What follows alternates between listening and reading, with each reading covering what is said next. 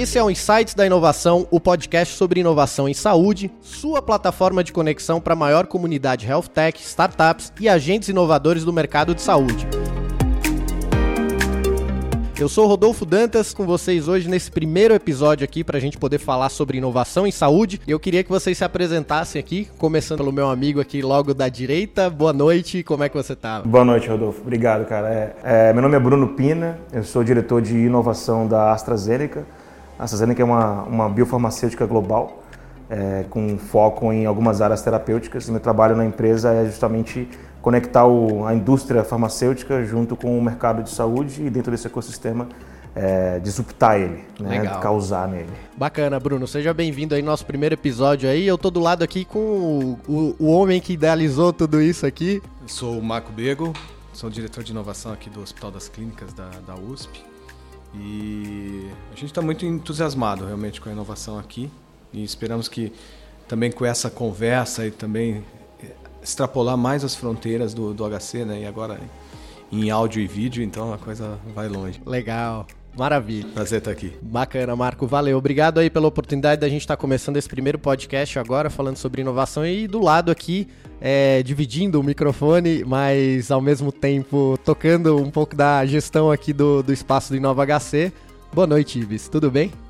Tudo bem, Rodolfo? Beleza, cara? Boa noite. Fala aí um pouquinho do que, que você faz aqui para o pessoal de casa, todo mundo que quer te escutar. Bom, eu sou o Ibsen Lourenço, eu sou gerente de inovação aqui do Hospital das Clínicas, aqui no Nova HC, apoiando o Marco no, no trabalho aqui.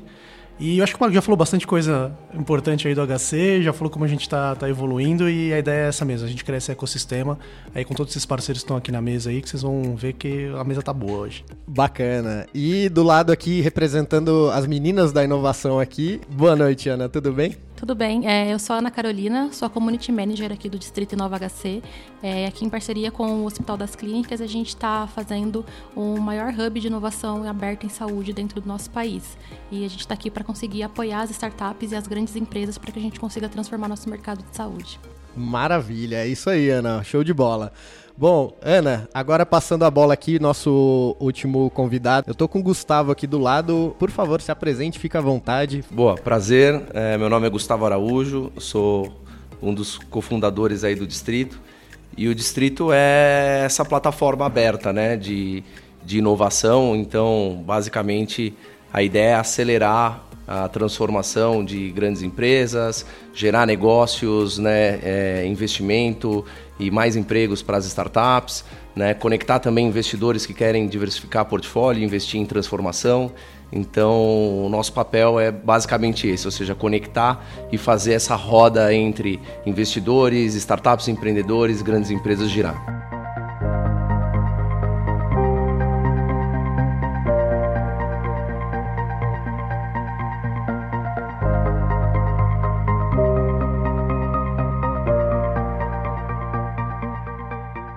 Para a gente começar esse primeiro bloco aqui uh, sobre inovação, uh, a gente vai falar hoje, o nosso primeiro tema é transformando através das conexões, inovação em saúde.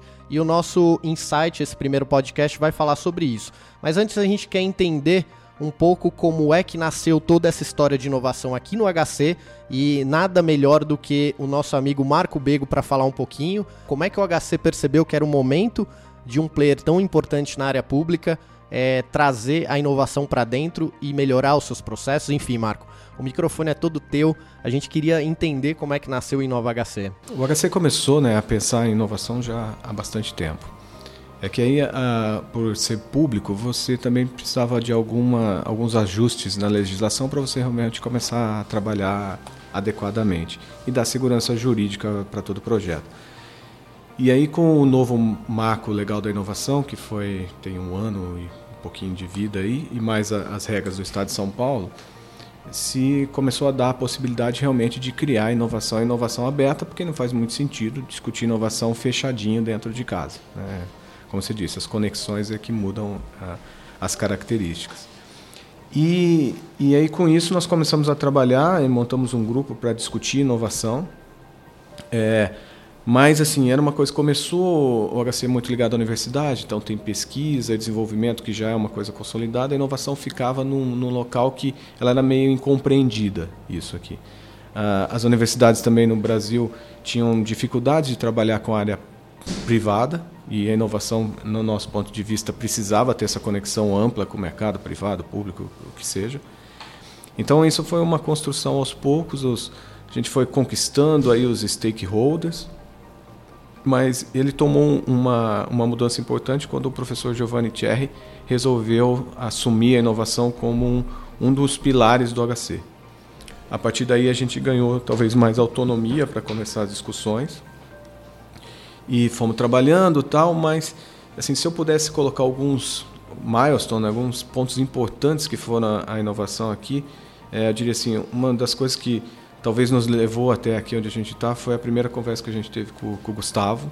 Assim, não, não, sei como agradecer o Gustavo de, de desse projeto, porque Assim, só ele mesmo que esse negócio. Todo mundo falava, não faça isso. Uma pequena loucura que todos nós fizemos juntos.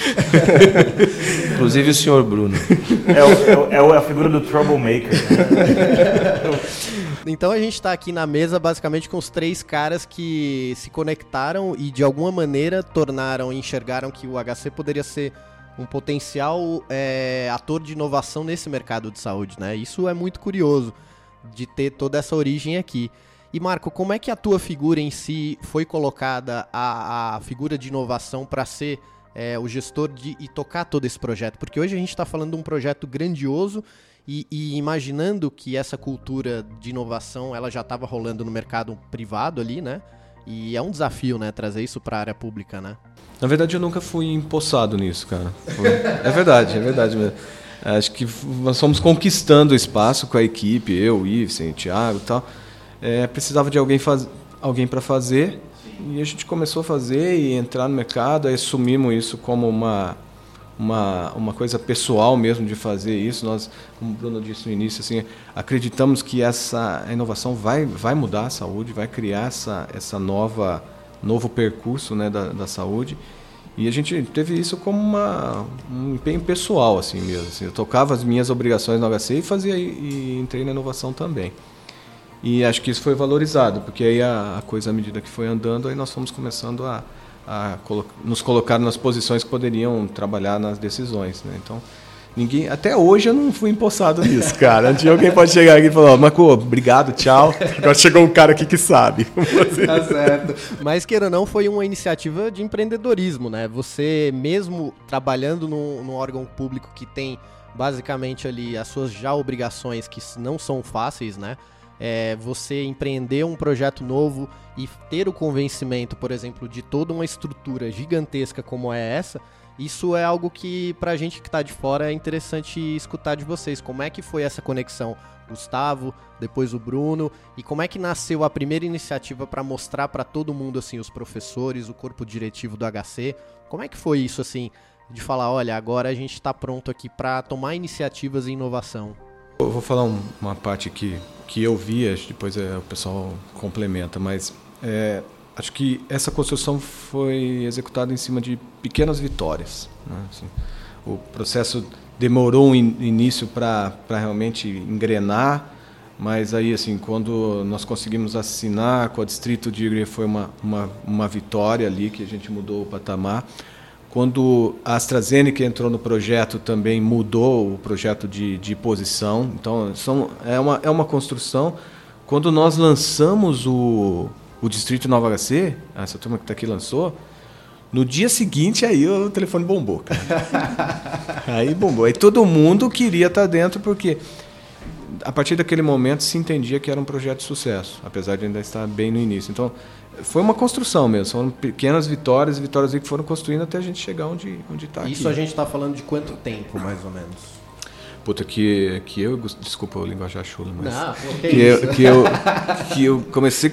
Que a gente começou a conversar com o Gustavo, acho que foi um ano de, de enrolation e discutindo lei e tal. O Gustavo ligava, cara, você tem certeza que esse negócio vai rolar?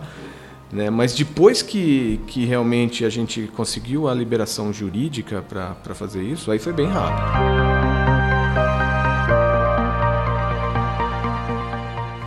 Entrou da Astra mais ou menos em fevereiro, não foi? Acho que foi fevereiro, é. março, acho que por aí. E, e de lá para cá, acho que foi foi meio que encontro mesmo de astros, porque eu não acreditava que numa visão de inovação tão aberta estaria presente dentro de um, de um hospital público. É, é, tipo viés mesmo, sabe? Eu acho que eu tinha um viés é, de, de, de, duvidar muito de que a, inovação aberta ela poderia funcionar no Brasil. Eu tinha visto esses modelos funcionando na Europa, funcionando no Vale do Silício, funcionando em outros países, e eu sempre perguntava, quando isso vai acontecer no Brasil, cara? Né? E aí fica aquele mundo brasileiro, tipo, eu quero ir para fora do país porque lá as coisas acontecem, e, e eu comecei, eu vi um, uma luz no fim do túnel de eu conseguir fazer mais do que eu via lá fora aqui, porque é tupinica, né? Então a gente pode fazer diferente. É, então quando a gente quando a gente entrou no projeto e compartilhou a visão e, e, a gente viu que a visão ela era ela era concomitante, vamos dizer assim, existia uma zona cinza quase 100% de objetivos que nós tínhamos como indústria, transformar a indústria, porque a indústria também está em transformação, a indústria farmacêutica. E dentro do ecossistema de saúde, todas as subindústrias também estão em transformação, assim como o hospital está. Né?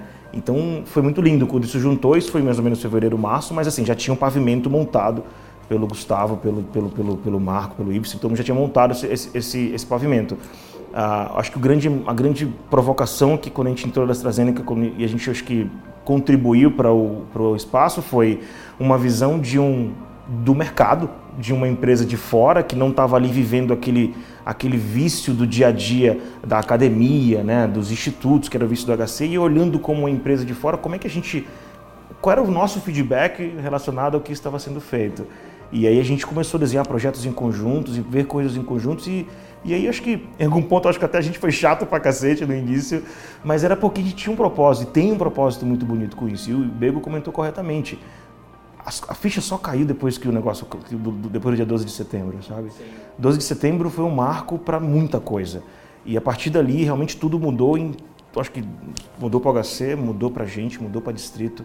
É, realmente a gente está vendo hoje que o maior centro de inovação em hospital público do Brasil, eu diria que da América Latina, está é, tá acontecendo de verdade é, cara, é, é dreams coming true, sacou? É, é muito legal. Não, e é, e é, muito curioso, assim, porque tomou forma, né? É quando você vê a estrutura, e aí eu quero trazer um pouco a visão do Gustavo, que, pelo que o Marco falou aqui, foi o cara que acreditou muito a ideia que o Marco trouxe, e aí vocês tiveram essa conexão. E esse marco do dia 12 de setembro é, é algo que a gente está consolidado nesse espaço aqui, né? Com todas as startups, com tudo acontecendo.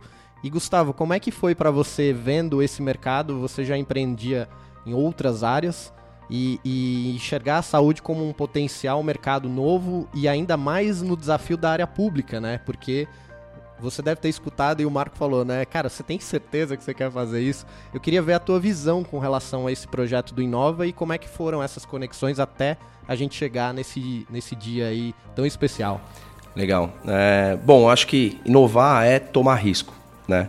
E quer queira, quer não, todos nós aqui tomamos um risco, né, em dar esse, esse primeiro passo, né? Então, tanto o Bruno da AstraZeneca de entrar no projeto e acreditar, o HC de fazer a chamada pública, né, de se um ano e meio aí desse processo até é, ter todas as burocracias da maneira correta, né, é, vencidas. Enfim, a gente também do distrito, acho que todos nós demos um, um passo no desconhecido e tamo, a gente está desbravando isso agora, né? E construindo esse, esse hub que realmente está pegando uma atração muito interessante. É, é importante dizer que é, é, vital. Aqui a gente está construindo uma coisa que é única né, no mercado, porque a gente tem praticamente todas as etapas do, do processo evolutivo né, de, uma, de uma ideia ou de um projeto. Então, tudo nasce com um pesquisador, e aqui a gente está né, conectando, terminando agora todo o workflow de conexão de mais de 2 mil pesquisadores que estão aqui dentro do HC é, construindo algum tipo de pesquisa, desenvolvendo, desenvolvendo algum tipo de produto. Né? E uma vez que, que é feita a pesquisa, você tem as startups que são responsáveis por encontrar um modelo de negócio para aquele produto que foi desenvolvido na pesquisa. Né? Então, as startups elas são pequenas empresas é, loucas atrás de um modelo de negócio que funcione. E depois você tem na, na, na outra ponta uma AstraZeneca, né, que traz toda essa visão de mercado, né, que tem um, um, modelo de negócio extremamente validado, né, conhece muito o mercado farmacêutico e aporta todo esse conhecimento no hub. Né? Então a gente consegue é, visualizar a propriedade intelectual, ou essa, esse projeto, essa ideia, nascer um pesquisador, cri, é, ter um modelo de negócio né, sendo criado e depois é, ver isso sendo distribuído através de, de, de uma AstraZeneca. Então a, a ideia aqui é realmente fazer todo esse processo funcionar. E se a gente conseguir fazer, eu acho que de fato isso vai ser único. Né? Então, como o Bruno falou, lá fora existe muito né, essa ponte entre a pesquisa, a universidade, é, grandes empresas, né, ou seja, hubs de inovação. E até então no Brasil isso era inexistente. Né? A gente já opera outras verticais, né? então, como você mesmo disse, a gente já tem um hub de varejo, um hub de finanças, um hub de indústria e um hub de marketing, mas nenhum desses quatro hubs tem essa perna de pesquisa. Né? Então, para nós também está sendo uma inovação implementar esse projeto aqui e a gente está construindo isso junto. É, e é um mercado que a gente que vive um pouco esse mercado da saúde vê os desafios que, que a, a saúde vai enfrentar né, nos próximos anos. Né? É, o que mais se fala é sobre a inversão da nossa pirâmide etária e quais são os desafios tanto para instituições como para fontes pagadoras, enfim, e, e todo esse ecossistema de que maneira que ele vai se estruturar para receber né, essa demanda que vai ser muito grande. Né? Exato. E, e, esse desafio e o desafio econômico também, né, que a gente tem pela frente. E nada melhor do que inovação para de alguma maneira trazer toda essa toda essa junção, né? É, é, só complementando, né, uma das grandes missões desse grupo de trabalho que está aqui hoje é realmente essa, é dar mais acesso à saúde. Né? Acho que se tem é, algo que a gente mais discute é, e, e, e, algo que as startups aqui estão trabalhando de fato é realmente em dar mais acesso à saúde. Então, como usar a tecnologia para baixar o custo da saúde para que mais gente tenha acesso. Né?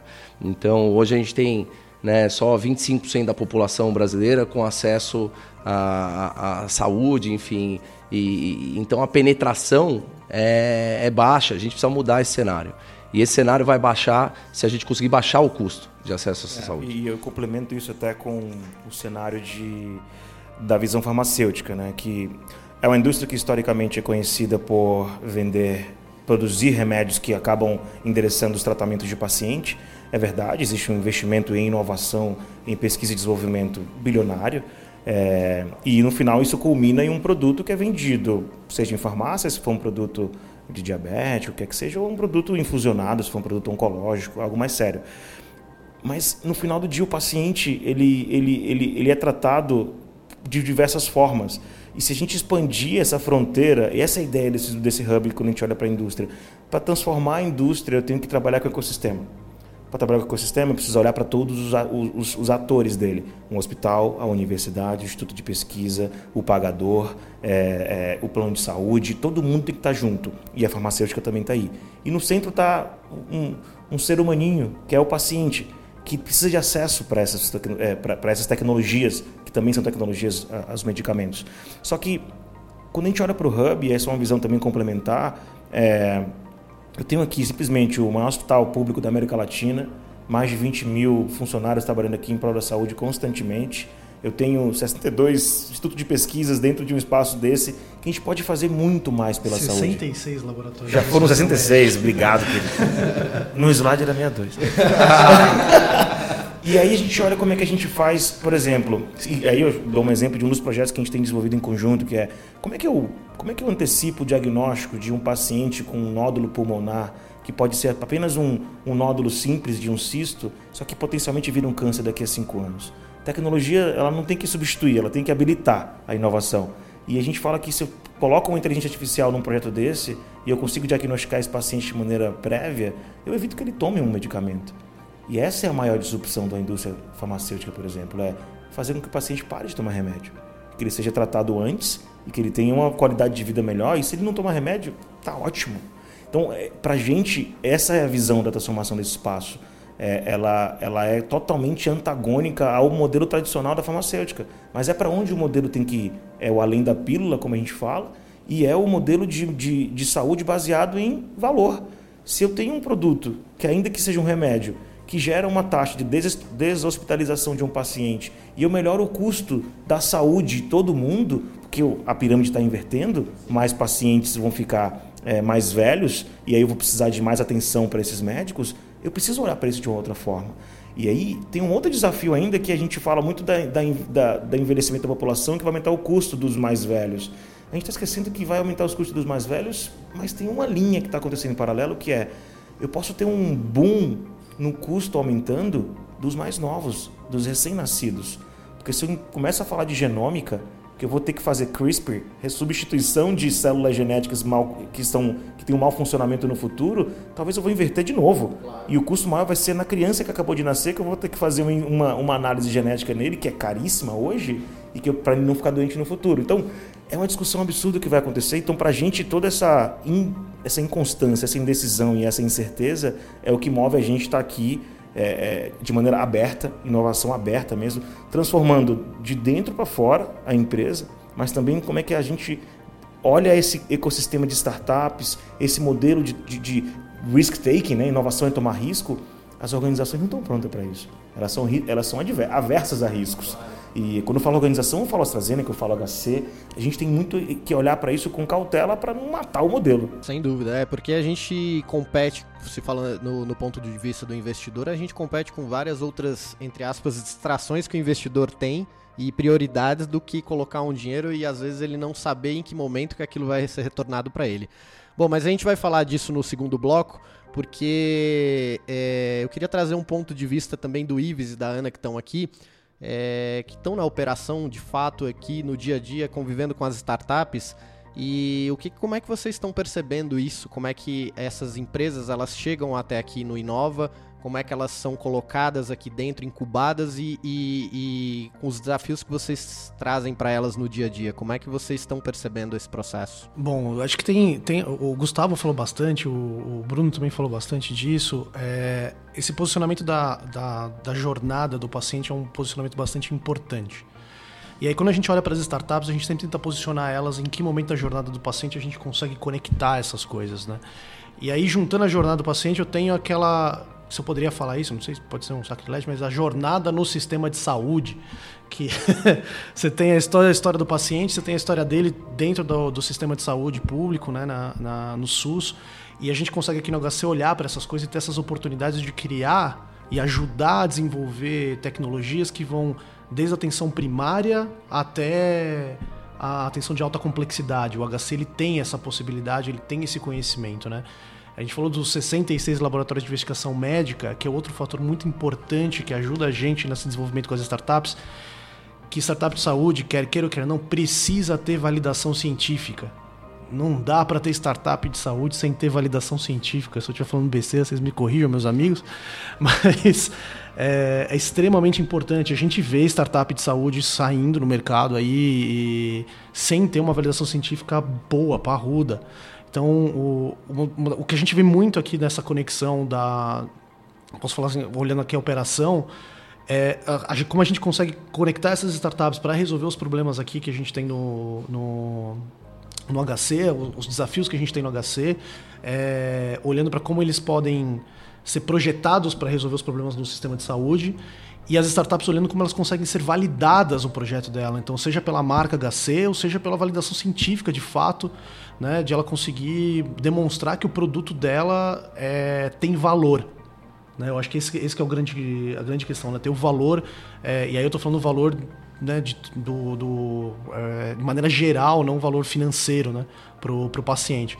Então, eu vejo muito isso, né? É, como a gente consegue ajudá-las, ajudar as startups, ver como que elas, é, é, ajudar a fazer as validações, a potencializar os projetos dela, e elas, é, é, e do nosso, da nossa parte, como as startups conseguem acelerar esse processo de transformação do hospital, como elas conseguem é, ajudar a gente a diminuir os custos de acesso à saúde e assim por diante, sempre numa visão aí de, de jornada, né, de como a gente pode ajudar e transformar a jornada do paciente. Legal. Ana, seu ponto de vista aí, você que lida com elas diariamente e está aqui recebendo novas ideias, enfim, novos desafios. É, um ponto que a gente observa muito dentro do segmento de saúde é o perfil do empreendedor de saúde, porque o empreendedor em si já precisa ser um, uma pessoa muito resiliente, porque empreender não é fácil.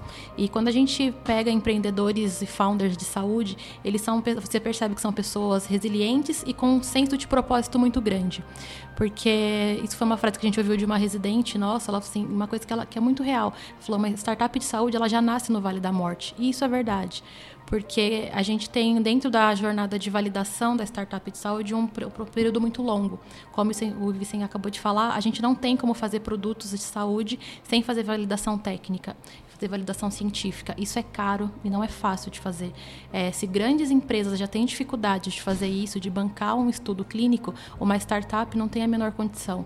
Então, um espaço como esse, que permite a conexão de uma startup com um grande player como o HC, para que consiga construir isso junto, é um grande diferencial para o mercado e para as startups uma forma de alívio também, porque dá a possibilidade deles conseguirem tirar do papel uma coisa que eles gostariam de fazer, uma dor que eles sentiram na grande maioria com algum familiar, que geralmente o empreendedor chega aqui porque teve alguma dor específica dentro da família ou pessoal é, a nível de saúde e quer fazer alguma coisa para mudar esse cenário. Então a gente tem empreendedores com senso de propósito muito grande e que não tem suporte para desenvolver isso. Então a gente vem tentando ser esse suporte para essas pessoas. Ah, e além disso, a gente observa a, a, o nível de maturidade dos profissionais que chegam aqui para a gente com, com, a nível de empreendedores. É, a idade média que a gente tem hoje aqui são empreendedores entre 30, 40, 45 anos. E para um mundo de startups isso é um pouco é um pouco raro, né? Mas a gente precisa de uma maturidade maior de um profissional que quer empreender na área de saúde, porque ele precisa ter um, uma base um pouco mais sólida do que em outras áreas e outros segmentos.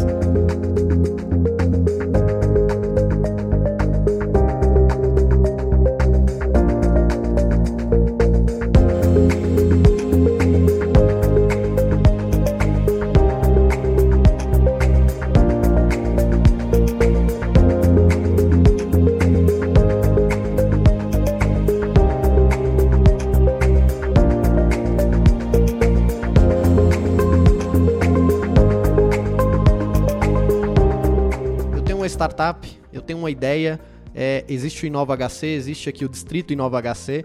Como é que eu viabilizo isso? Como é que eu trago isso? Eu apresento essa minha ideia para vocês e eu quero ser incubado, enfim, quero ser trazer, captar investimento. De que maneira que nasce isso? Qual que é o processo, a cadeia para que eu possa colocar essa ideia em prática? Parta do problema. Né? Eu tenho visto assim, isso não é nenhuma análise estatística assim, mas a gente tem visto startups que têm evoluído bastante na área da saúde, geralmente é de alguém que passou por um problema lá na área da saúde e trouxe aquilo como uma, uma mudança de vida ali, tá aquilo como projeto. Mas não é, é talvez esse não seja da, da, história, mas sim de que ele começou do problema para a solução.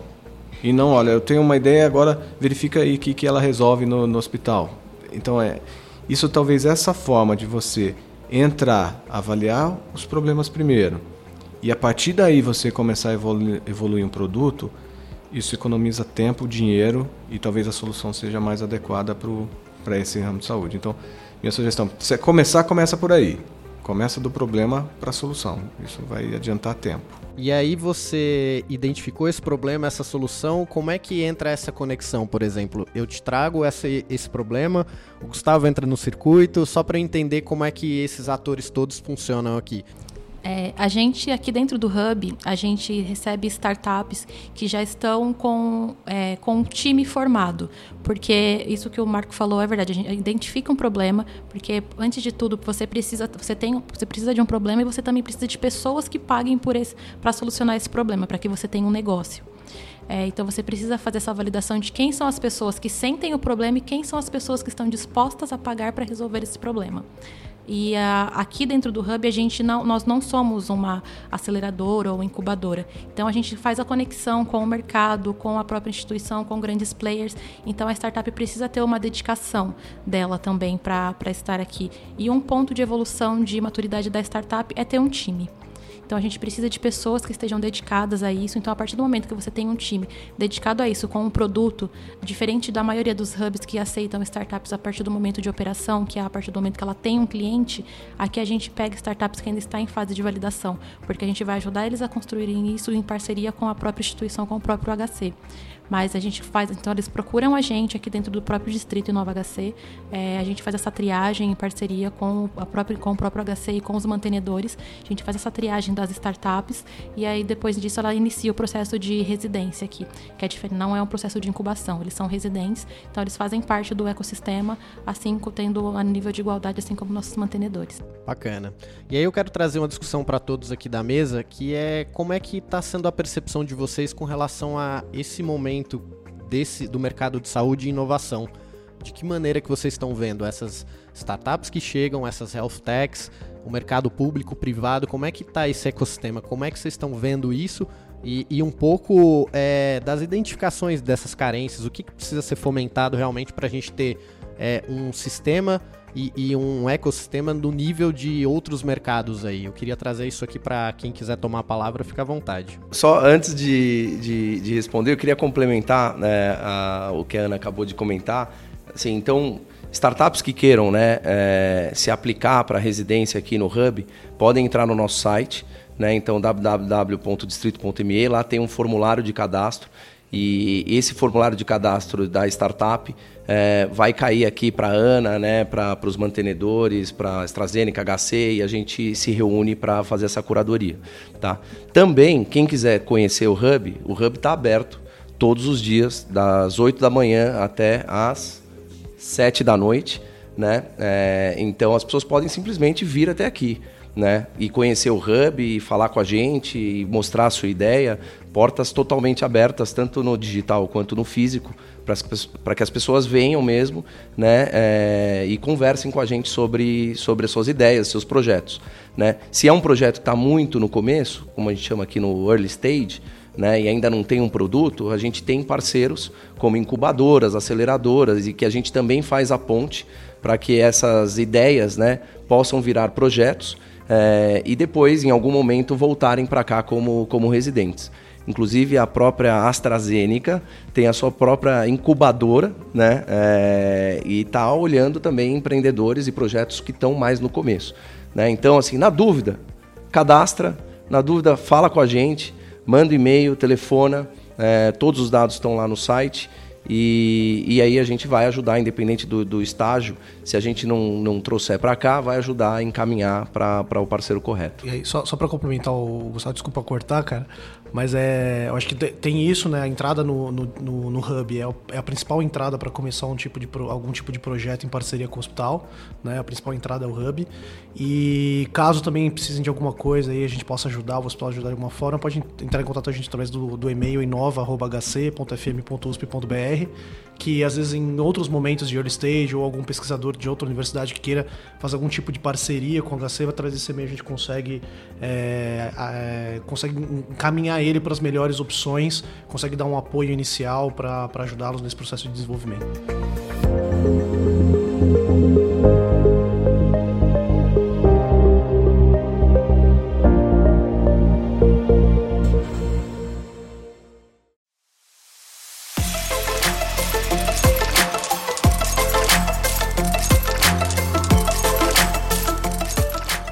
falando da Distrito, um, um ecossistema de inovação vivo que sabe tem é, parceiros dentro desse ecossistema que pode apoiar em, empreendedores, startups a fazer isso.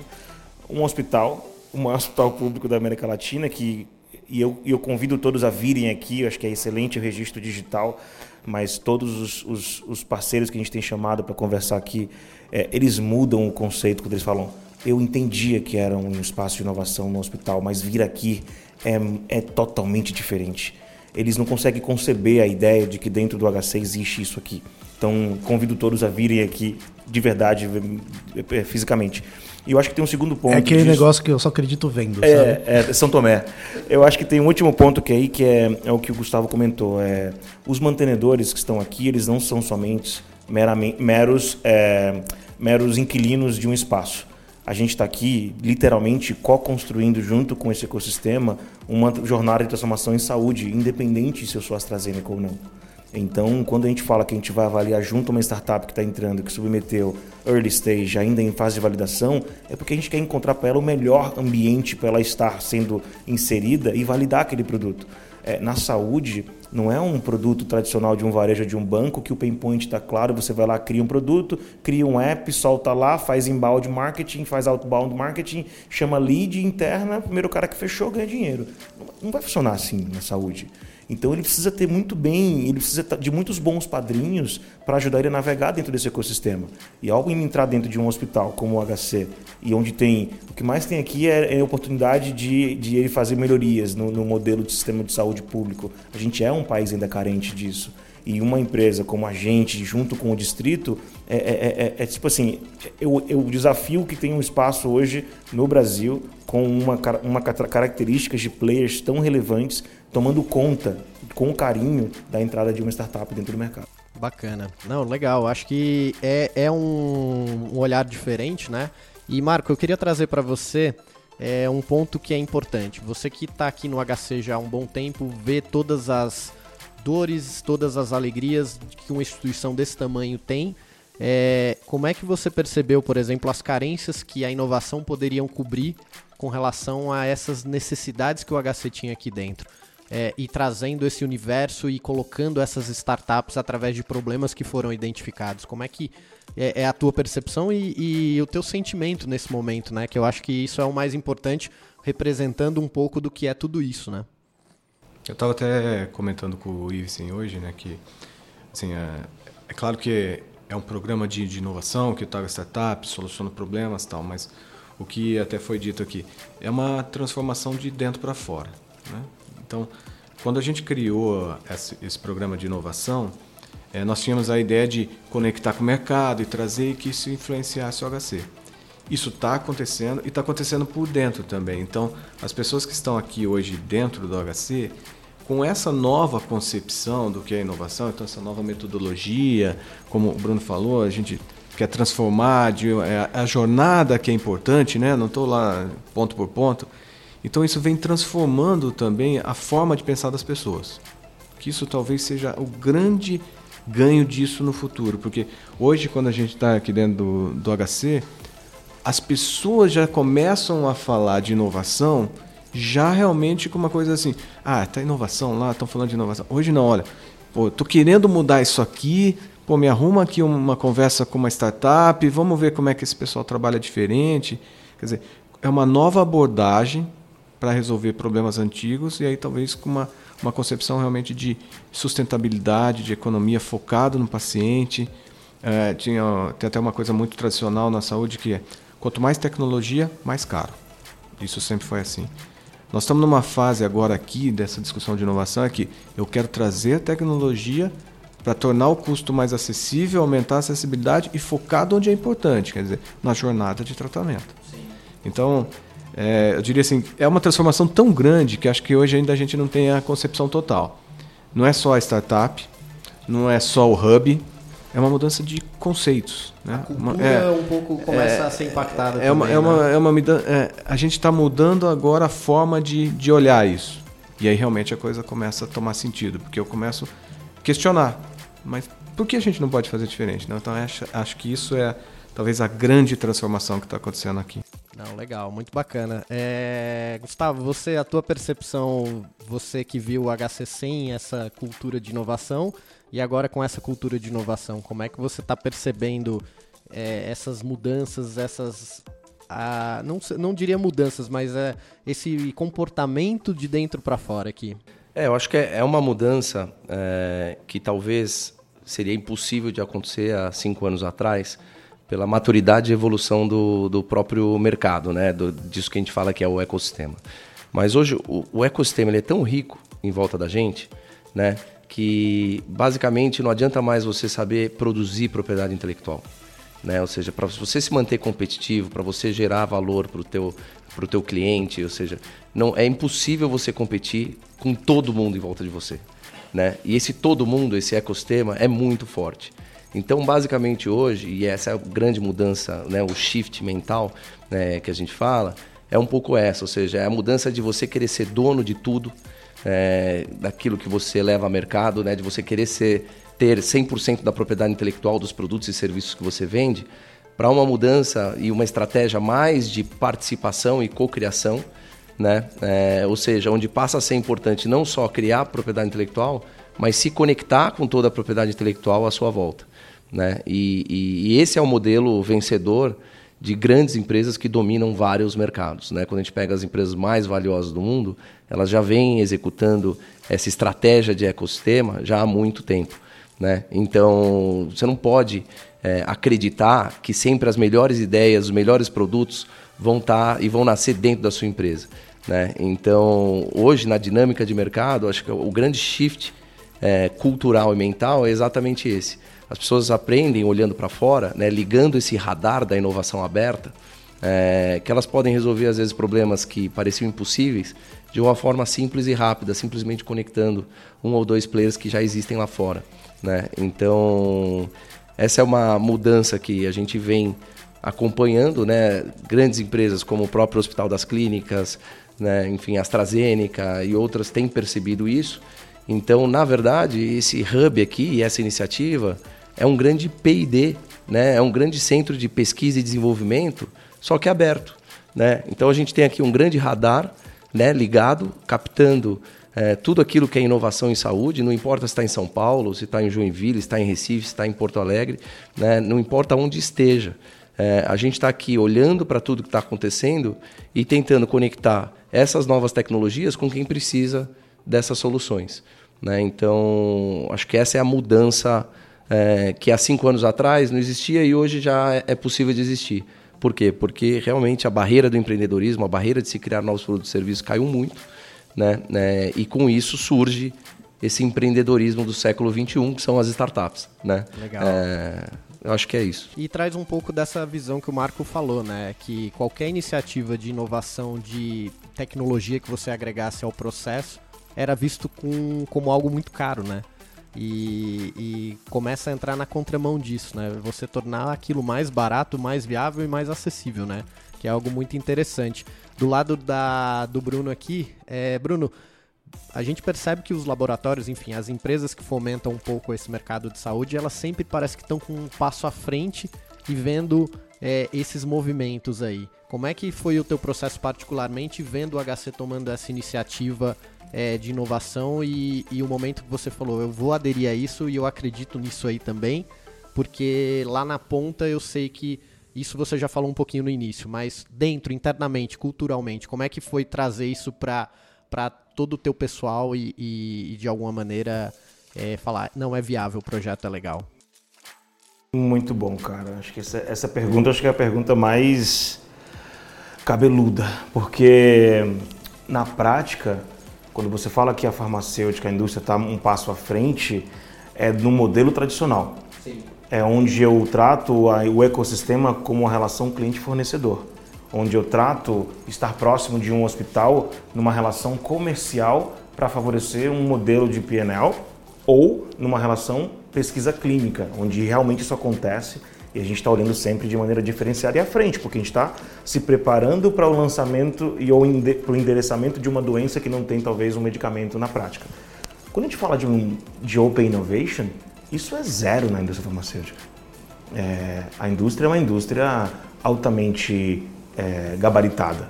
Eu tenho extremo, só na AstraZeneca eu devo ter mais de 50 PHDs. Né? Então, é uma indústria de pessoas extremamente inteligentes. Só que quando a gente fala de cultura, diversos índices, McKinsey, todos esses institutos de pesquisas trazem é, a farmacêutica é a que tem a menor maturidade cultural para lidar com a inovação.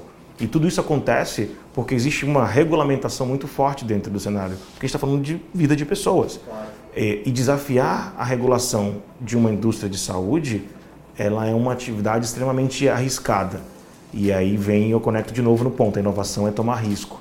E por, esse, e por isso ser muito arriscado, a indústria farmacêutica, não que outras não sejam assim, mas ela é muito mais, ela vai errar seguramente. Né? É, é o erro safe. Eu vou errar dentro de um ambiente que eu estou extremamente seguro. Né? E não eu vou ser extremamente é, é, é o safety error, né?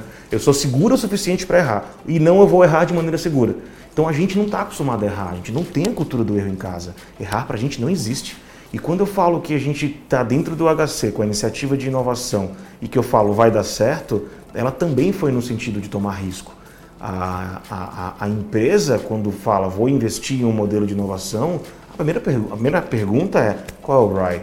Né? Quanto tempo volta esse investimento? Esse investimento ele vai voltar de que forma? Não AstraZeneca, qualquer indústria vai olhar para isso.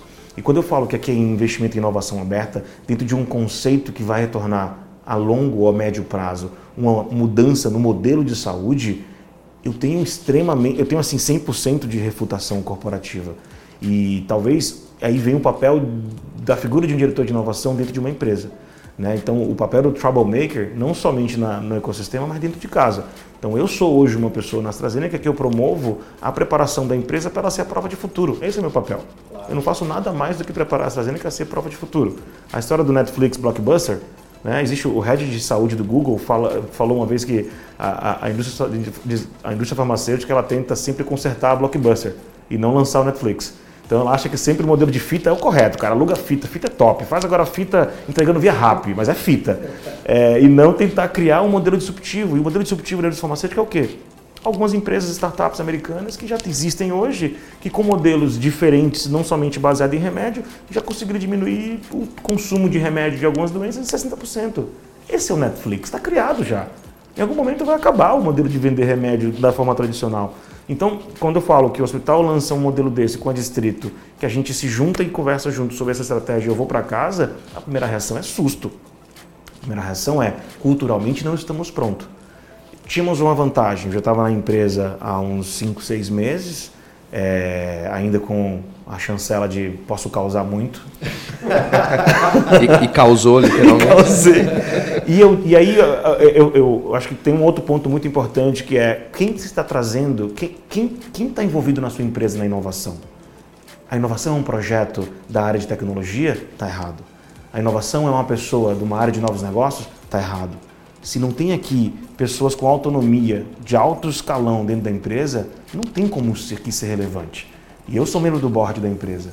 E a outra pessoa que está aqui, que é a diretora médica, que é a Magu, que é minha parceira, é membro do board da empresa. E nós dois, enquanto board da empresa, estamos aqui constantemente. Então a gente não está falando que é um projeto da empresa que eu boto um analista para tocar. É uma estratégia que é core da empresa. Então isso muda totalmente a perspectiva de como é que a gente se relaciona aqui. Né? A gente está se dedicando 30%, 40% do nosso tempo aqui dentro, sendo um membro de board de uma empresa, porque a gente acredita que isso daqui é o futuro da saúde. Então, sim, teve resistência, sim, foi difícil, sim, teve vários nãos, mas ao final do, ao final do dia, esse é o modelo que a gente quer se posicionar no futuro, de maneira aberta. Eu preciso colaborar, para de ficar dentro de casa. Para de fazer as coisas sozinho. Para de achar que o outro sempre está fazendo é legal e nunca a gente vai conseguir, né? Perfeito. Então, volta um pouco naquilo que, que a gente estava falando, né? Isso é interessante. Ives. É a síndrome do, do pequenininho do público. Acha que o privado está sempre na, na frente e, na verdade, a gente estava no mesmo. Quando a gente fala de inovação, a gente estava no mesmo barco. Exatamente. Ninguém sabia para onde ir. Sim. Essa que é a verdade. E aí, quando a gente juntou tudo, a gente está começando a criar essa, esse, esse caminho, né? É, o hub mesmo é um. A criação desse hub mesmo hoje é, é modelo para outros estados e outras prefeituras, assim, outros modelos, outras empresas públicas criarem hubs de inovação. O pessoal vive mandando mensagem pra gente. Ah, você pode mandar um chamamento público, como é que foi, como é que não foi, qual é o modelo e não sei o que lá. Compartilha o case, né? Hoje a gente está compartilhando o case, então é, é, Você vê assim, foi uma coisa que a gente.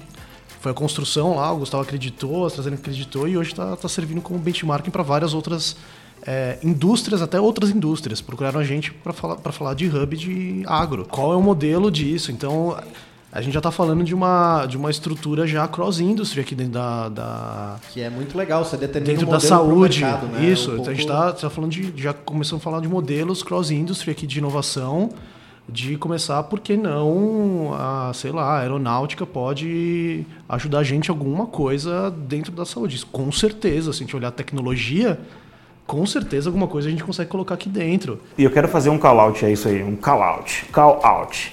É, muito cuidado com o termo. Assim, as pessoas tendem a pensar que a inovação ela é a aplicação da tecnologia e AI, blockchain, big data, etc. Não é a proposta do que a gente está fazendo aqui. tecnologia, de novo, ela é uma habilitadora da inovação, ela é parte do nosso dia a dia, a gente fica o dia inteiro no celular, então não dá para dizer que tecnologia é, é, um, é uma responsabilidade de uma área de inovação. Até porque esse modelo aqui ele traz uma mudança no conceito de aplicação de saúde básica para o Brasil. é um novo processo, uma nova forma de você atender um paciente, uma nova forma de você acompanhar ele, é uma educação médica, é um pesquisador que antes gerava um papel e vai entregar uma, uma tese de doutorado, agora ele vai se juntar com um startupeiro e vai criar um produto.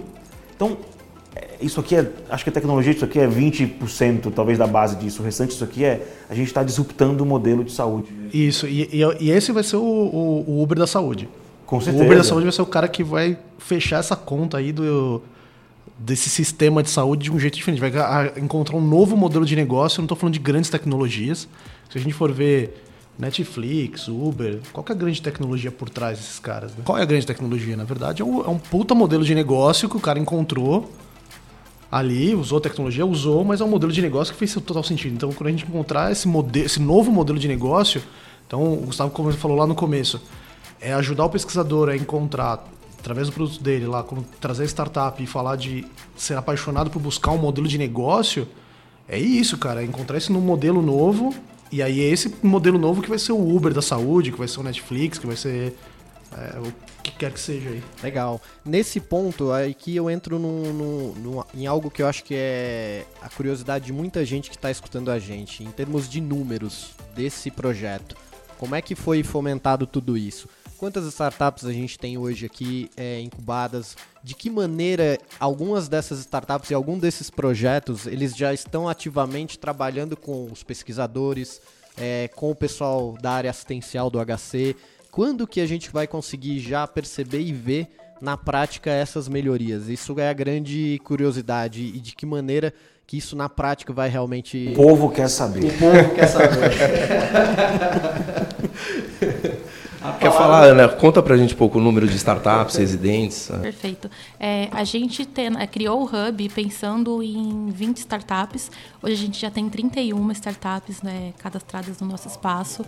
É, a gente está com dois meses né, só de, de lançamento. Elas estão mudando aos poucos, né? Então a gente ainda. Elas ainda não mudaram totalmente. É, esse número está sendo muito maior do que, que a gente imaginou, porque inicialmente a gente pensou em um número mínimo de residentes por, por startups. Porém, devido a toda essa essa, esse ecossistema que a gente conseguiu criar aqui dentro, a gente tem hoje empresas e startups consolidadas já no mercado, que já têm seus escritórios próprios, mas que buscam uma posição aqui para poderem se conectar, tanto com o HC como com esse, com esse ecossistema que o distrito possui. Então, é, a gente está tendo uma demanda maior do que a que a gente imaginou. A gente já imaginou que o projeto, que o projeto nasceria grande, é, até pelas parcerias que a gente conseguiu estabelecer, só que ele está criando uma forma muito maior do que a gente pensou inicialmente. É, e entra um pouco dentro daquilo que a gente estava falando até agora, porque inovar não é simplesmente você criar tecnologia, é você ter essa mudança de cultura e, você, e aqui a gente consegue ter essa cultura de comunidade e de ecossistema. E para as startups isso está sendo muito importante. A nível de conexão com o próprio HC, essas conexões estão sendo construídas, por mais que a gente tenha essa facilidade com a instituição, existe todo um processo interno. É, a proximidade com, com o HC é muito simples de ser feita, né? O, a equipe de inovação do HC trabalha diretamente daqui, o Ives está aqui todos os dias dias. Então, é, as startups estão conseguindo fazer essa proximidade com professores. Os próprios professores, antes mesmo do lançamento do espaço, já estavam procurando o distrito para se, se colocarem à disponibilidade para conseguir ajudar as startups ou com mentoria, ou sendo tutores, ou sendo pessoas que são conectores com órgãos públicos, que são pessoas influentes dentro do mercado de saúde, como o próprio Bruno disse, padrinhos, né, que essas startups precisam. Então, a gente consegue oferecer toda essa rede para eles nesse momento. Posso complementar com mais alguns números? É, hoje a gente né, busca nos nossos hubs é, chegar a um número de praticamente um evento diário. Né? Então a ideia é que em poucos meses a gente consiga já atingir essa marca aqui. Então a gente tem muito conteúdo, muito evento né, sendo é, realizado aqui e, e, essa agenda também está disponível lá de, de forma pública, então as pessoas podem entrar lá também no site, né? Tá, essa agenda está hoje lá no, no, no distrito, distrito.me, é, e podem vir para cá. A maioria dos eventos é gratuita, tá? Então esse espaço é uma associação sem fins lucrativos. Né? Então, todo o dinheiro arrecadado, mesmo, mesmo das startups que pagam por uma posição de mantenedores que ajudam né, a, a, manter isso aqui, do próprio HC, né, que entrou com uma parte relevante do funding, né, que é o espaço, enfim, é, tudo isso é reinvestido no, no próprio ecossistema, o que significa que as startups também aplicam para subsídios. Né? Então, em diferentes graus, né? a gente avalia. Esse não é o, o, o principal critério, né? então a gente não está aqui é, buscando startups que possam pagar, mas buscando startups que tenham algo de valor ou que estejam realmente é, gerando valor para o paciente, para a saúde. E aí a gente depois sempre chega né, numa equação que fica boa para ambos os lados. É, então a gente tem os custos do hub aqui para pagar, então quem pode pagar é, um pouquinho, paga um pouquinho, quem pode pagar um pocão, paga um, paga um pocão. é, e como a Ana falou, a gente está né, se esforçando também para trazer mais gente. Né? Então a nossa expectativa inicial era trazer 20 startups, a gente já tem 31 e, e a gente ainda tem espacinho para colocar mais umas mesas, mais umas cadeiras. Então a, a ideia é a gente é, conseguir né, trazer bastante gente para criar relevância aqui também. É, em termos de investimento, a gente investiu é, quase que 3 milhões e meio tá, nesse projeto entre reforma, custos de operação, enfim, custos que a gente tem para manter esse negócio né, é, funcionando de pé. E, aqui vai mais uma vez o meu agradecimento aí não só ao HC, mas à AstraZeneca e todos os outros mantenedores, porque seria impossível né, da gente colocar esse projeto na rua sem o apoio deles. Então, isso aqui está sendo realmente, acho que, fruto do esforço né, de, de bastante gente. Até as startups que estão que são residentes aqui e que pagam, seja um pouquinho ou um pocão, estão ajudando esse projeto a, a, a, ficar de pé e, a crescer. Né? E, e, esse aqui, me corrija aí, né, time do HC, mas esse aqui a gente está tratando como se fosse o MVP, né? É, então, bom, assim, hein? é o, né, o MVP na, no linguajar das startups é o produto mínimo viável. Então, esse aqui vai ser, acho que, a semente de, de, de um, um, projeto muito maior. Né? Hoje são 900 metros quadrados uh, aqui nesse hub. E já se ouve aí nos corredores que teremos uma expansão em breve. Oh, muito bom isso, sem spoiler, sem, sem spoiler. Mas, Marco, ainda. É, tem, tem, tem, outros números, é, além das 31 startups que tem aqui, a gente já tem, nesses últimos dois anos, a gente. Último, dois anos? Não. Dois meses. Não, dois meses as startups, nos últimos quatro anos que a gente vem desenvolvendo o projeto de inovação de maneira geral, desde o começo, né, né Marco? Que a gente, é, uns três anos. Né? É, uns três anos. A gente já teve 20 projetos que passaram aqui com a, com a gente, que estão aqui é, 20 projetos que estão acontecendo e a gente já conseguiu, nessa brincadeira aí com esses projetos, arrecadar quase 30 milhões em projetos de inovação para o HC. É, de várias fontes, né? Eu não estou falando só de projetos de startups, estou falando de projetos com, com grandes empresas, com a indústria, com é, outros parceiros governamentais também, que é um, se eu for pensar, é um, é um grande, um grande resultado aí nesses últimos três eu, anos. Eu posso trazer um exemplo super rápido do que a AstraZeneca já está conseguindo extrair desse espaço, porque acho que o povo quer saber o que está rolando. E, e, é muito importante também fazer um, um, um fazer um, um parênteses, que é, é, esse aqui é um espaço de que a gente está falando de inovação em saúde e a saúde pública. É, algumas coisas vão demorar de aparecer, porque a gente está falando de projetos que são da ordem complexa. É, a gente, a AstraZeneca, junto desse espaço, traz um projeto temático junto com com o Inova HC. A gente tem um, uma colaboração que é um projeto que a gente chama de a Jornada do Pulmão. E esse projeto ele visa endereçar é, diversos é, problemas na jornada do paciente, de pacientes com problemas asmáticos, com, com doenças obstrutivas pulmonares ou até com câncer, porque o pulmão tem diversas doenças, então por isso que a gente chama da jornada do pulmão. A gente olha para desde a oncologia até a área respiratória.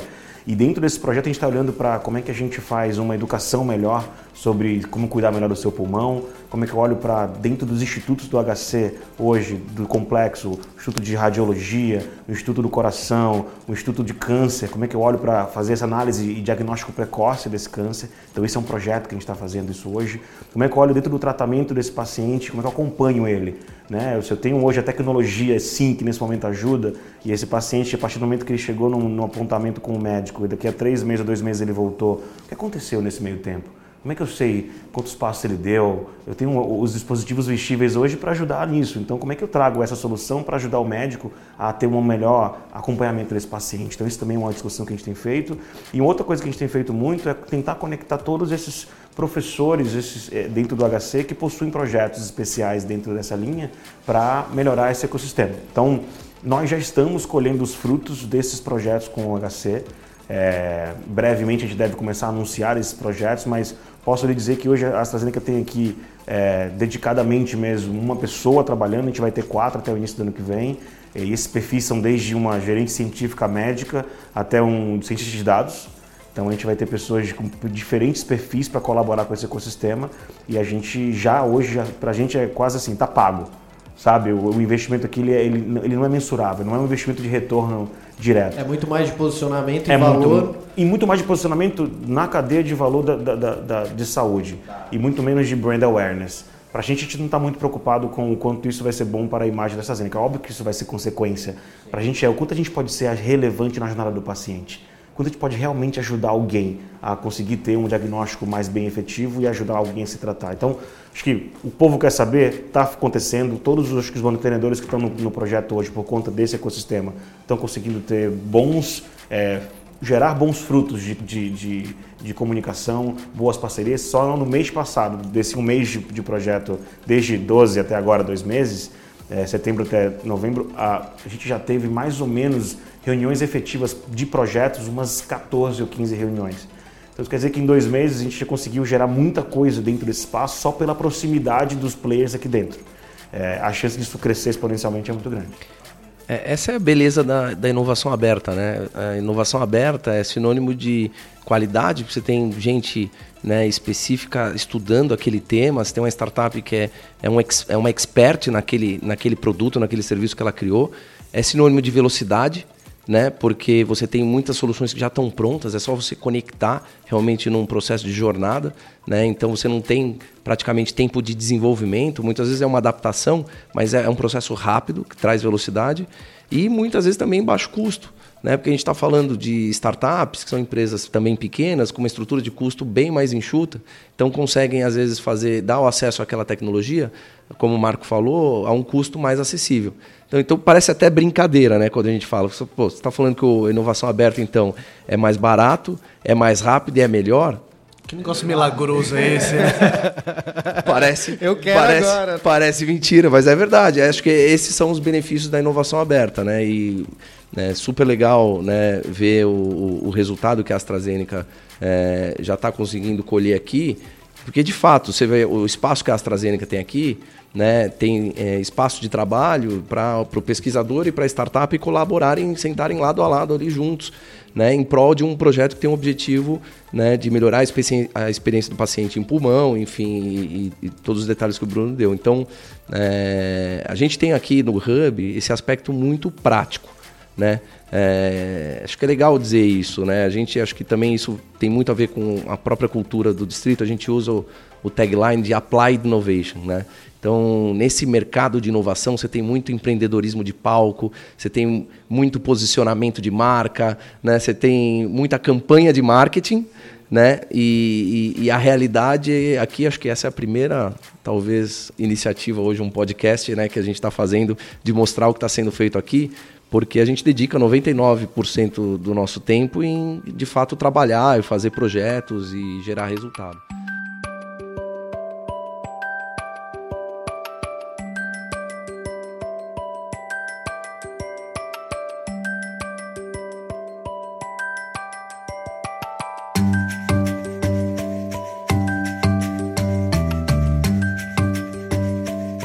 Marco, você acaba invariavelmente se tornando a figura de inovação do HC e tendo contato com as lideranças dos institutos. Marco é o nosso garoto propaganda. É isso. Coitado, é um mascote. Talvez seja o é, problema. Eu, eu não posso ser o garoto propaganda. Eu não posso a Globo, ser. A Globo, quando vem aqui, Essa quer saber aonde está o Marco. É... Essa minha barba aqui não ajuda. Esse modelo viking. Você que é o Marco, é assim, é, virou uma ideia. Você né? conhece o Marco? A gente vai colocar alguém ali, os caras, fala com o Marco. e como é que acontece isso nas reuniões, por exemplo, de direção? Alguma necessidade, alguma dor de algum dos vários institutos que tem aqui dentro? É, é natural isso deles chegarem a você e falar, cara, me conecta com alguém que eu tô com um problema, eu preciso resolver aquilo. É, como é que eu faço para viabilizar tal coisa? Desde as mais absurdas até as coisas que você fala, faz sentido que esse é, líder e esse diretor de instituto ele tá pensando, ele tá querendo assim. Como é que você tá percebendo isso e, e como é que esperar isso para quem tá ouvindo de alguma maneira dos institutos? Como é que o efeito Inova HC vai ter sobre eles ali também? É, a gente tem, tem trabalhado a inovação com bastante humildade nesse negócio. Assim. A gente, por exemplo, entende que o HC e a Faculdade de Medicina são organizações quase que centenárias, né? Então, e, e, já tem a sua competência, então ela já faz pesquisa, já faz tudo isso com competência. O que a gente está criando na inovação é, é, um caminho. Então, por exemplo, é, a inovação só tem duas saídas na nossa percepção. Ou ela é um gerador de negócios, ou ela tem impacto social, e aí com seus dinheiros separados. É, e, e, isso é que a gente tem deixado claro. Olha, você tem que pensar em uma dessas alternativas. Se não for isso, já tem outras portas na, na universidade aqui no HC que, que são para esse tipo de coisa. Então, é, provavelmente nunca a inovação vai ser usada para melhorar um laboratório que é da pesquisa de, de um professor. N não é o caminho. A inovação é, é, é um outro drive. Né? E, e aí tem uma coisa bem interessante, que quando eles nos procuram, e aí a inovação tem conseguido, e acho que esse talvez seja o grande mérito aqui dentro do HC também, de, e, e que isso deve ser exemplo para outras áreas públicas, porque a inovação, como a Ana disse, o Gustavo, o Bruno falou, ela vai muito de competência. Então, não adianta eu ser amigo do Gustavo para estar aqui. Alguém precisa querer comprar o meu produto. Ele precisa ser bom o suficiente para ele ter valor. Então, isso acaba mudando a, a, a relação de poder. Ela vai do, dar para o mérito. Né? Quando você foca no mérito, a coisa muda toda de figura. Então, não tem mais aquela, eu tô aqui porque eu sou amigo do Bruno, então, ó, você tá dizendo. Tá... Cara, não vale isso. Que vai ser, tô aqui porque tem mérito. Se não tiver mérito, eu vou embora. Claro. Né? Então, isso está mudando muito a percepção, e isso é, é que é importante para a gente na inovação. Então, a gente muda essa concepção. Eu não sou mais amigo do professor, meu produto é bom. E quando o meu produto é bom, todo mundo Você quer. Você começa meio que fazer uma seleção do que realmente. Na verdade, não sou eu que faço, essa que é, é a natural, beleza. Natural. É o mercado que faz a solução, são as Entendi. pessoas que fazem a solução.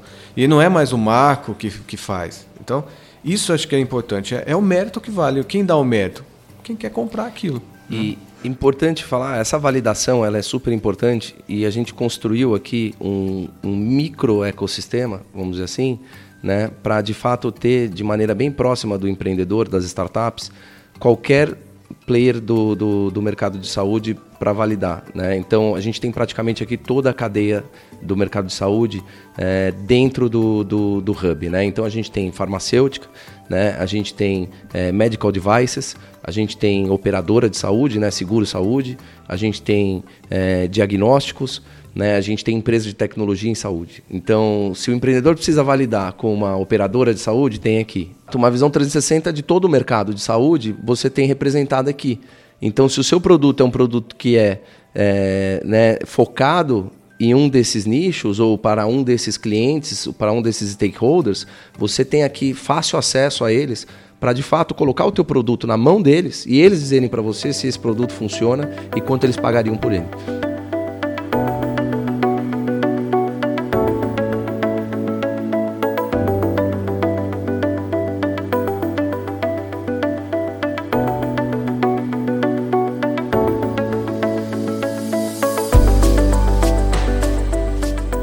Pessoal, a gente vai entrar agora no nosso último bloco e deixar aqui uma pergunta para todos da mesa: por que, onde, como e quando empreender em saúde? É o momento agora? Quero deixar para que vocês possam fazer as considerações finais de vocês. Bruno, fica à vontade. Primeiro, por que investir em saúde?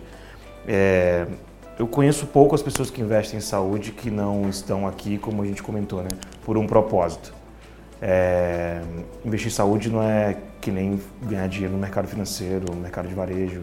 É, por mais que lá também tenha uma questão proposital em algum momento, mas a saúde é, é, é, é o que, que a minha pergunta que eu faço é por quê? O que, que, que você está fazendo para mudar o mundo daqui a 10 anos?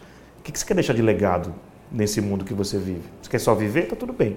Se você quer fazer diferente, vem fazer alguma coisa em saúde, cara. Usa sua mente inteligente para fazer algo aqui. E por que, que a gente está falando disso agora? Acho que tem alguns motivos que estão levando essa discussão. Uma é, você pega os, os, os investimentos em startups é, nos últimos anos, das, um dos números, um dos agências que, que regula isso é a própria Rock Health.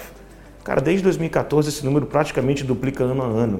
Pega 2018, foram mais de 8,3 bilhões de investimentos só em startups de saúde. E dessas startups, a maioria é olhando para a inteligência artificial ou para atenção primária. Então, é, é, é o momento que a gente está chegando onde a transformação digital ela está começando a levar um, um mood na, na, na, no mercado de eu vou ser substituído pela máquina, a inteligência artificial vai, a robotização vai substituir tal coisa, mas o que eles estão esquecendo é que isso tudo só faz enaltecer uma coisa, cara, que é, eu falo para todo mundo, é, é o retorno do ser humano. A gente está voltando a conseguir dar mais tempo e como a tecnologia potencializa o ser humano sendo muito é, filosófico aqui, mas se eu diminuo a complexidade do sistema de saúde, eu diminuo as burocracias desse sistema e eu facilito que, em vez de eu ficar usando um sistema para lançar dados de um paciente, isso seja automático e eu deixo o médico mais tempo olhando para o paciente, eu vou dar uma melhor atenção para esse paciente, um melhor resultado do tratamento para ele. É, a empatia, o cuidado, tudo isso vai mudar. Então, é, eu diria que onde inovar, cara, onde você achar que deve. As indústrias hoje estão aqui, né? O que o Gustavo comentou. Esse aqui hoje é o melhor, é, é, é a melhor, é a melhor conjunção dos astros. Universidade, governo, relacionamento que o HC tem com a Anvisa, é, operadora de saúde, diagnóstico, farmacêutica, hospital, tá todo mundo aqui. É, não tem e é um ambiente público e aberto.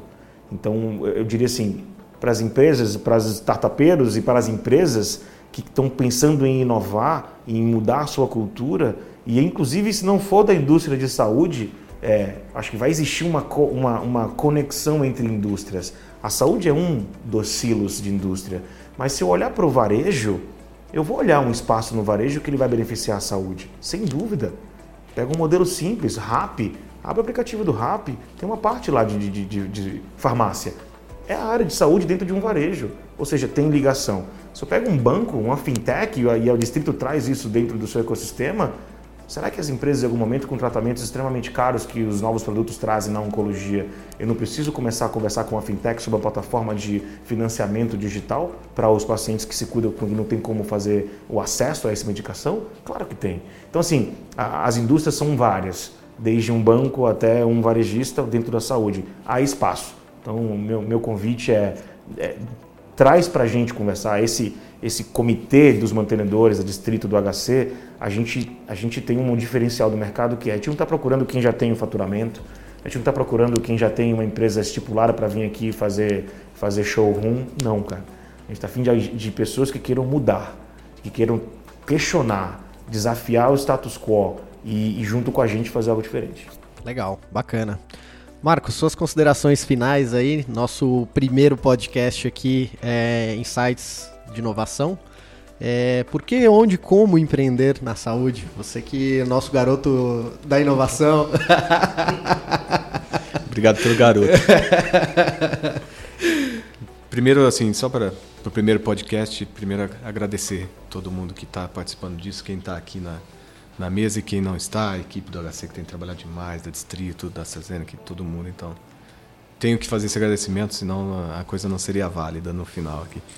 E é, eu vou continuar do, do, Bruno, né? Acho que, que ele, foi sensacional as colocações que ele fizeram e é, é o que faz sentido. A conjuntura está criada. É, e eu diria que assim a gente realmente está vendo que tem uma coisa especial talvez nesse momento que é você tem mais acesso mesmo a tecnologias barateadas, então você consegue fazer coisas mais baratas, Gustavo até citou isso. E tem uma coisa importante também, eu acho que o, o centro de poder na saúde ele está mudando. Então hoje o paciente tem mais poder. Né, na, na, discussão. Ele acessa as informações de maneira super rápida, ele já tem discussões mais elaboradas. Hoje é difícil para o médico, era uma coisa assim, ninguém questionava um médico no passado. Hoje ele tem todas as dificuldades que todos temos né, nessa discussão. E, e, e, a saúde é inteligente. Então ela viu que tem que se transformar. Né? E se transformar o modelo, acho que está criado. Né? Não vejo como não ser essa transformação aberta, usando tecnologias que são de outras indústrias. Isso já é, faz sucesso na saúde de longo tempo, mas agora está rápido. Então talvez é, isso realmente precisamos pensar se nós não estamos chegando ali na fronteira dessa mudança mesmo. Será que a saúde não vai realmente se transformar? A partir dessa fronteira que estamos, a inteligência artificial, é todas essas discussões que estão entrando e com muita propriedade. E aí o que o Bruno falou também faz sentido. Eu tendo tudo isso, eu preciso usar, né? Então eu preciso cuidar mais da minha saúde, eu preciso prevenir, eu preciso trabalhar em todas as esferas, aí a atenção básica, tudo isso que era meio relegado. Acho que o mercado se abre de forma fantástica para esse novo, para nova fronteira. Até o professor Giovanni até outro dia comentou comigo que, pô, chegamos na fronteira, olha que alegria, cara. Tem tudo novo da agora para frente, né? A fronteira ali está tudo para ser descoberto. Então, acho que aproveitem o, o momento que nós estamos realmente nessa fase de descobrimento na área da saúde, um novo descobrimento, né? É uma revolução de costumes que a gente está mudando na e saúde. Com grandes desafios, né? Desafios isso é...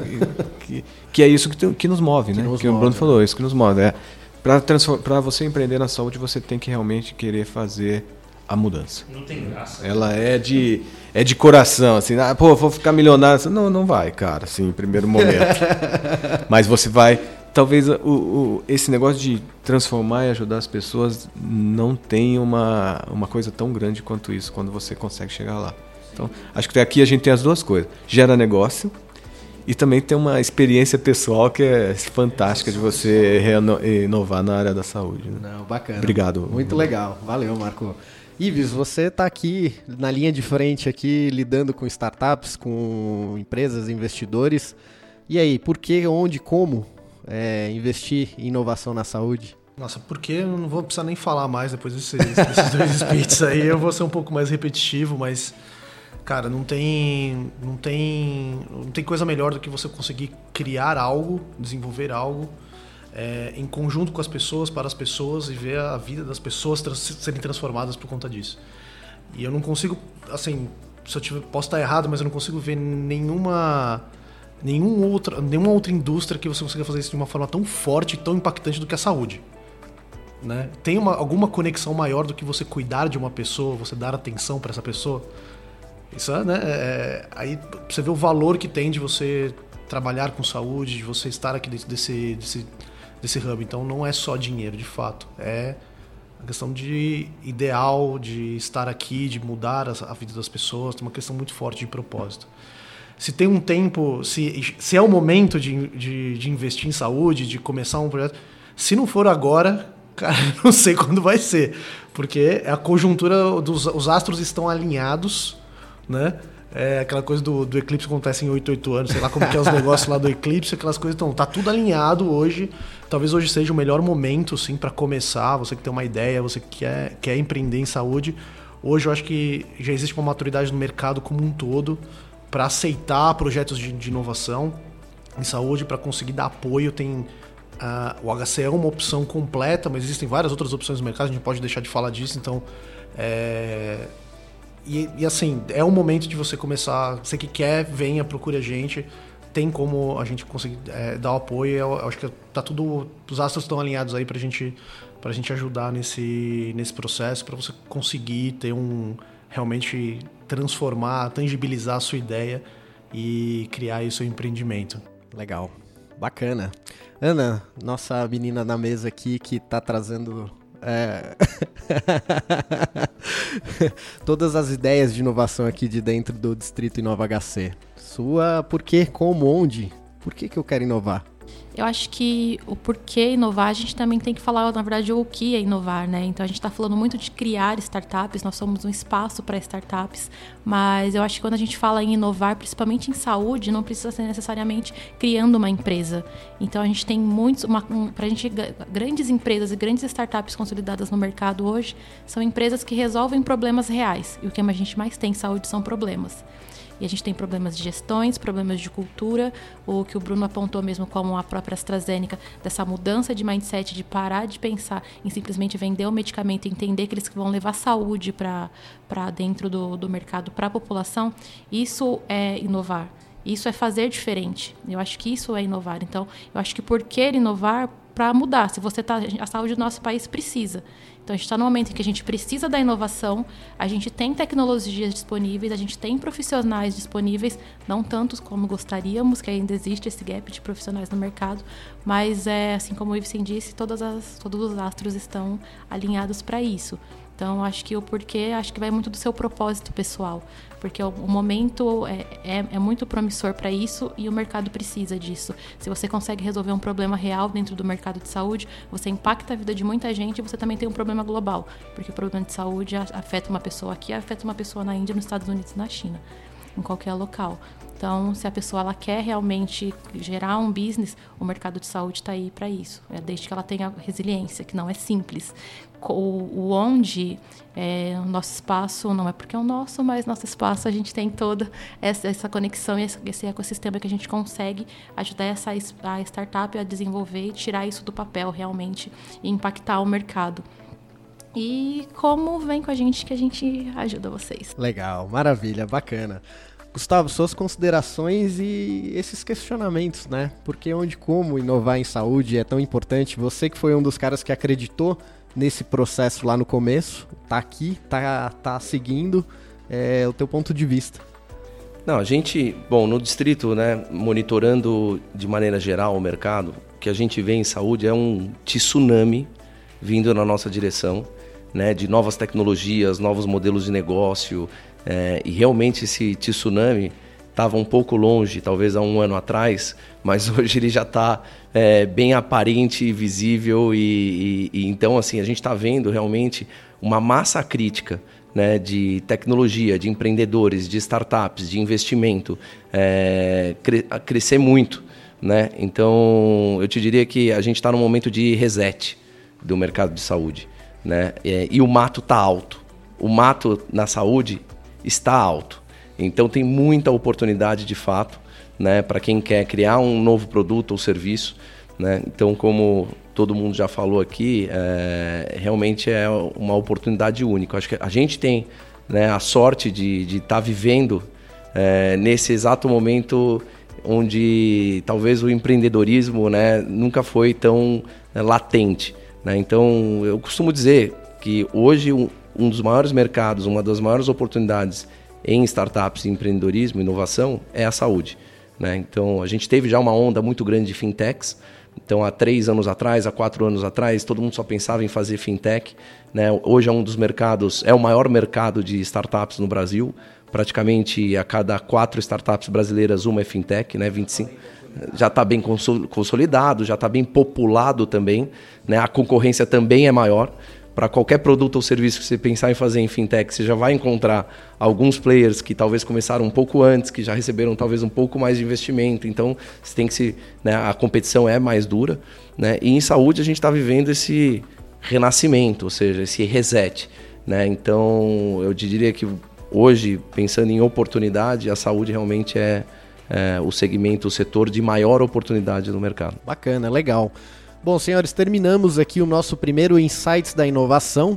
Esse foi o nosso programa piloto aqui. Eu queria ah, agradecer. Ah, tava tão bom. já chegamos um pouco, já passamos da barreira do, da uma hora que a gente estava é, estipulando aqui. Mere merece o um segundo capítulo, hein? Vamos, né? Você que quer um Passou segundo rápido. capítulo, entre no nosso. Isso. Boa, Elvis. Qual o e-mail que o pessoal pode mandar para comentar o que a gente não discutiu aqui e o que a gente pode, se eles querem mais episódios aí dos O, o e-mail da inovação é o inova.hc.fm.us.br. Qualquer coisa aí, vocês mandem feedbacks. Isso, é importante. Feedbacks são extremamente importantes. Vivemos de feedback. Isso aí, super importante. Bom, pessoal, esse aqui foi o Insights da Inovação, o podcast do Distrito Inova HC. Ele vai estar disponível nas plataformas de streaming, Spotify, Apple Podcast, Google Podcast e qualquer player agregador que você tiver aí para podcast. A gente volta aí em breve. Foi um prazer enorme. Muito obrigado a todos da mesa e obrigado você que nos escutou aí e que compartilhou um pouco do seu tempo ouvindo sobre inovação em saúde. Valeu, até a próxima.